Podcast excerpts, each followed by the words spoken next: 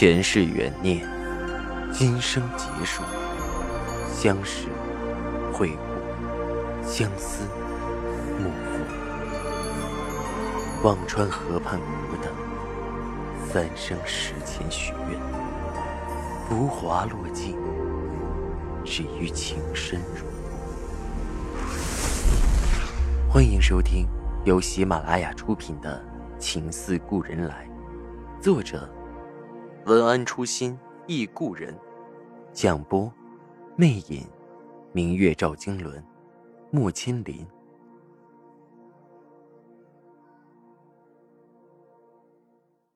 第一百一十集，想着想着，那人早已按捺不住春心荡漾。把镯子套在杜恒胳膊上，扛着杜恒偷偷溜出了屋子，踩着矮墙正要往高墙上窜。这一窜出去，后半辈子就有福享了。那人正满心喜滋滋，忽然一个人影从上头一脚踢了下来，他立不住，从墙上摔了下来。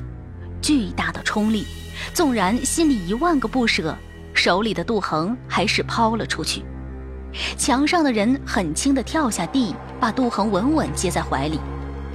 看着怀里的杜恒，呼吸浅弱的微微挣扎，他轻轻拍着杜恒的脸，声音刚劲中带着无限的温柔：“恒儿，醒醒！”月光如水般倾泻在了杜恒的脸上，白皙的脸庞，精致小巧的五官，这张脸他看不够。杜恒缓缓地睁开了眼睛。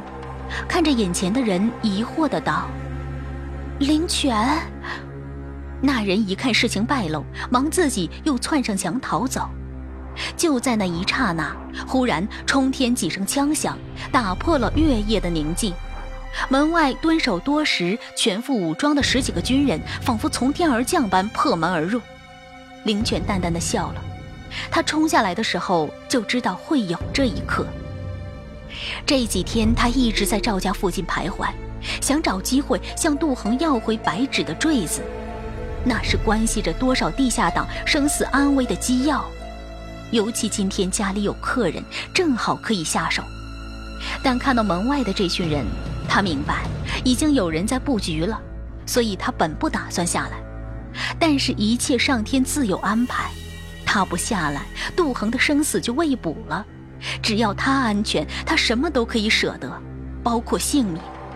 他们不就是要抓革命党吗？来吧！景葵上气不接下气地跑到课堂，对着赵世南做了副欲言又止的样子，说道：“少爷。”赵世南看了看宾客，只好出去，皱眉问着锦葵：“怎么了？”少奶奶在后院。和一个男人在一起，很亲热的样子，呃，还拉拉扯扯的。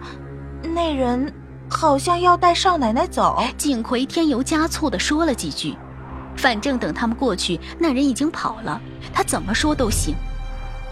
赵石南的心一震，情急之下有些混乱，大步向后院走去。屋里人看着他离开，有些面面相觑，不知发生了什么严重的事。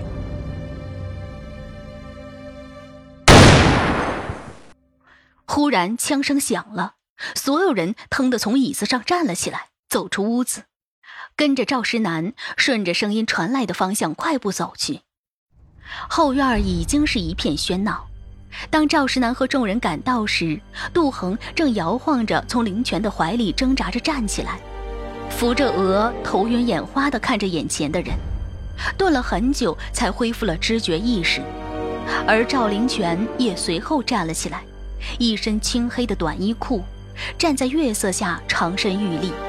外围是一群荷枪实弹的军人，带头的正是张参谋。赵师南本还有些疑惑，看着眼前的一幕，便什么都明白了。他冷冷看着赵灵泉和杜恒，许参是认识张参谋，声音清冽的问道：“发生了什么事？”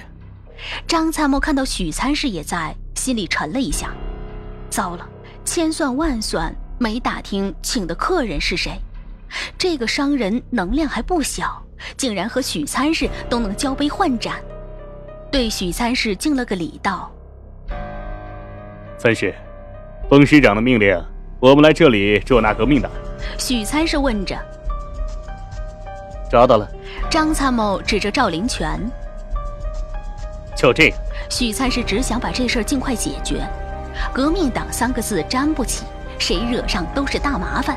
忙抬手：“既然抓到了，就带回去。”张参谋眉眼一转。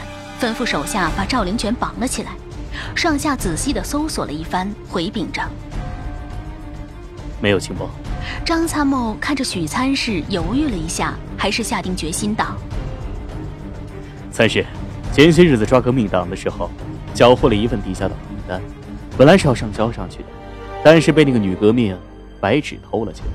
如今白纸身上没有，白星身上也没有，那名单应该就在赵家。我们要搜一搜这府里。”杜恒听到这句话，全身一颤，白纸也被抓了。他看着灵泉，脚底开始冒凉气儿。怎么样才能救他？他几乎要抓狂，却没有任何办法。又听到要搜赵家，杜恒的身子剧烈的抖着。这帮人今晚的目的是一石二鸟，他无暇再顾及灵泉，眼下只怕赵家都难以幸免于难。许参事皱眉道：“这和赵家什么关系？人你们不是抓到了吗？押回去慢慢审。”他也隐隐觉出了问题，今晚不妙。按理抓革命党，来几个警察署的就行，却来的是军队的人，这阵势是不达目的不罢休的。这白青和赵家的关系是显而易见的，方才看情形。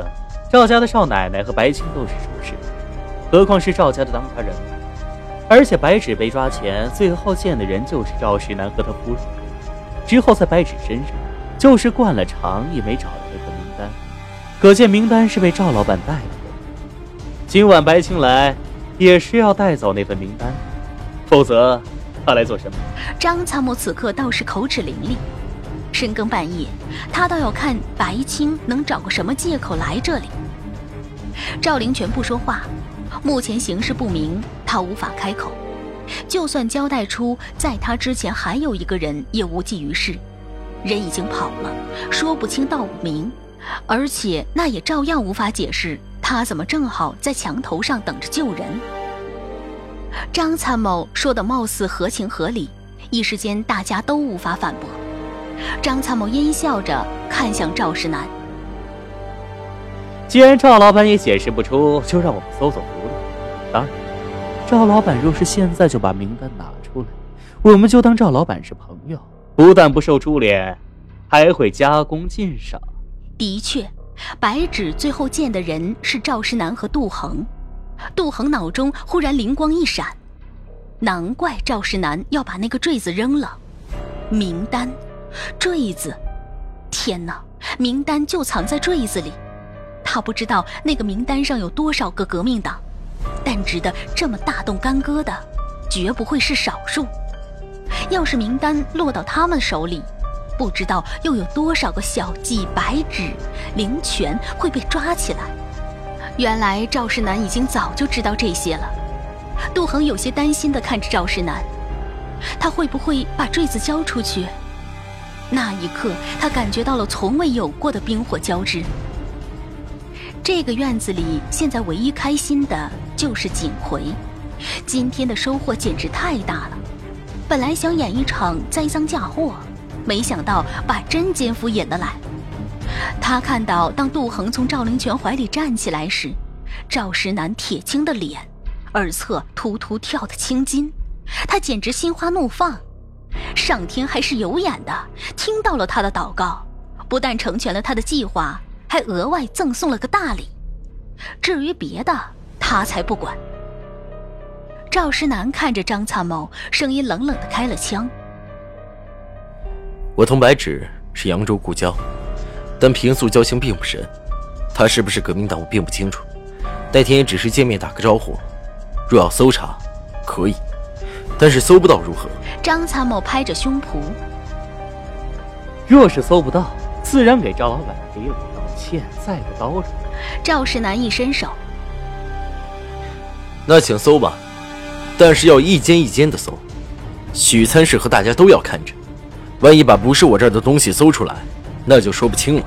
许参事点着头。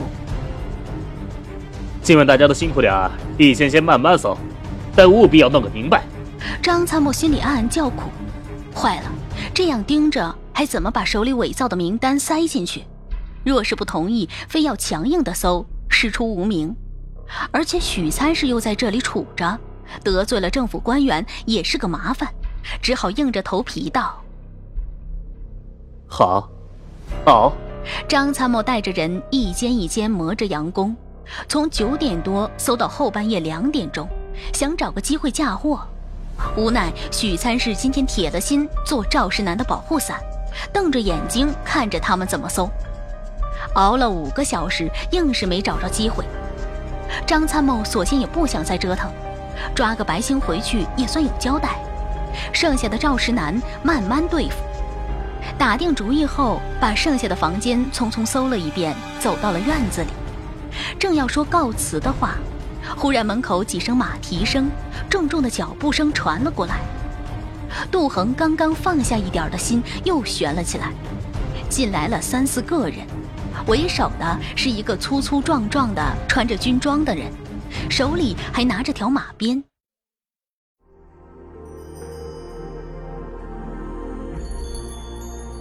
您正在收听的是喜马拉雅出品的长篇穿越小说《情似故人来》。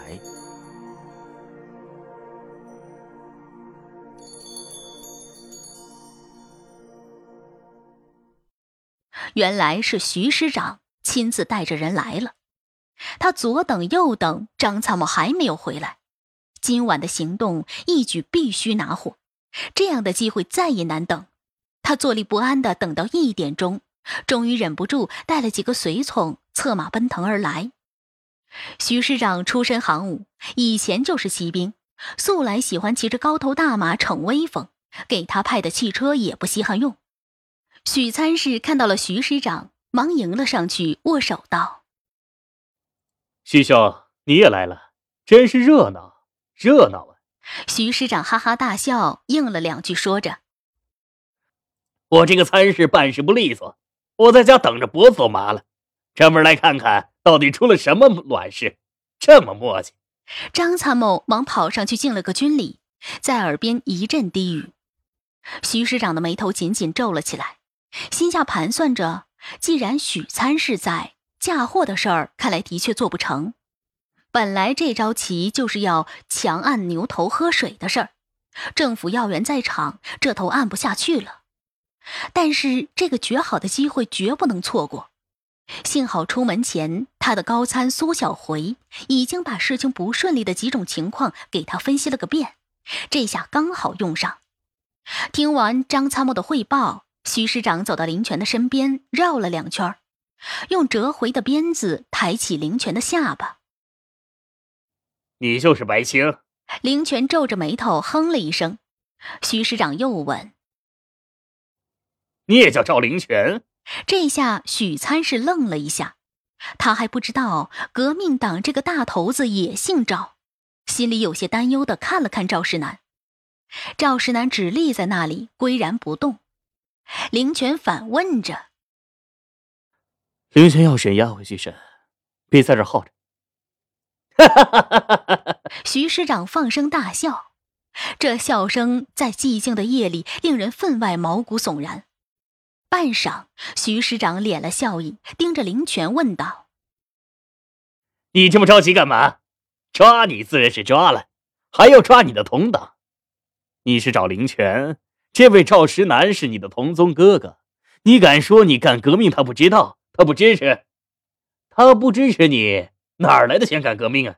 转看向赵石南，赵老板，我说的对不对？林泉哼的冷笑两声：“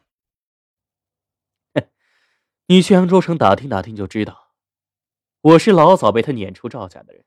赵家满堂宗族，只有我父母住在城南的赵庄。你说他可能支持我们？”徐师长倒不知道这细节，一时语塞。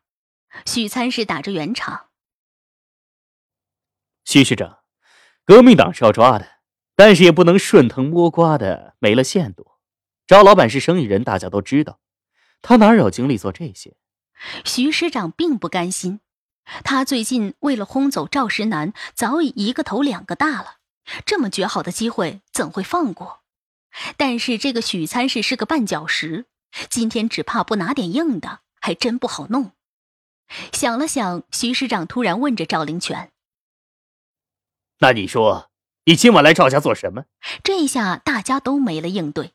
徐师长来了信：“赵家是你的窝点吧？我手下的人不止一次见你在这墙头跳来跳去的，你一回回的过来干什么？”说着看向许参事道：“革命党如今可是上头严令抓获的人，谁沾上了都倒霉。参事可要秉公说话。这赵家要不是白青的窝点，他总过来做什么？以前的咱没看到，今晚他来做什么？”难道不是避难？赵老板也难逃个窝藏革命党的事实。我来偷东西。林泉的声音清冷的响起：“没钱了，来这找点应急。”徐师长笑得更加厉害，接着摇头道：“这个理由想的不好，一点儿都不好。你们革命党不是一直最讲究不随便拿老百姓的东西吗？偷东西。”据我所知，你们的经费是只有专人给你们送的，你需要偷吗？说着，敛了神色。该快刀斩乱麻的结束了。徐师长声色俱厉的说着：“把赵老板一起请回去，问问话。”许参事皱眉道：“徐市长不能毫无证据就带走赵老板，大家都看得到，白青进来的时候，赵老板正在同我们一同饮酒，并不知情。”啪。徐师长冲天放了一枪，话也说的难听。都他妈磨磨唧唧，还怎么搞？这白青也说不出来为啥来这儿，不就是这儿是个窝点吗？还要什么证据？人赃并获就是证据。说着，吩咐手下绑了赵石南。这下景葵傻了眼，他明明找男人是来害杜恒的，这是个绝好的机会，怎么最后把赵石南圈进去了？他想破脑子也想不明白是怎么回事儿，顿时脚软的瘫在地上。这回是自己把少爷给害死了吗？听众朋友，您刚刚收听到的是喜马拉雅出品的长篇穿越小说《情似故人来》，作者文安初心忆故人，播讲魅影，明月照经纶，莫千林。更多精彩有声书，尽在喜马拉雅。